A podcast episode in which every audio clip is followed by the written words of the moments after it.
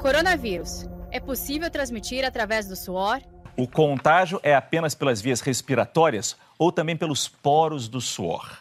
A princípio, não, não tem nenhuma é, indicação de que o vírus atravesse a pele. Então, realmente, são as mucosas, olho, nariz e boca, tá? Por isso que a gente tem que tomar cuidado, tanto com estar perto com uma pessoa ou de você ficar colocando a mão no rosto. Mas se eu estou perto do senhor e eu estou contaminado, o simples falar pode mandar gotículas com o vírus para o senhor? Ficar menos de um metro de distância, a gente acaba trocando gotículas, normalmente invisíveis, mas acaba. Então, uma pessoa infectada pode passar para outra. Mas o vírus não é, ultrapassa a pele em si. Por isso que a gente tem que lavar tão bem a mão. Pergunta: tomar vitamina do complexo B ajuda o tratamento ou reduz os sintomas caso uma pessoa fique doente por causa do coronavírus? Uma resposta: não. Tomar vitamina do complexo B não ajuda nada. De forma nenhuma. Saiba mais em g1.com.br/barra coronavírus.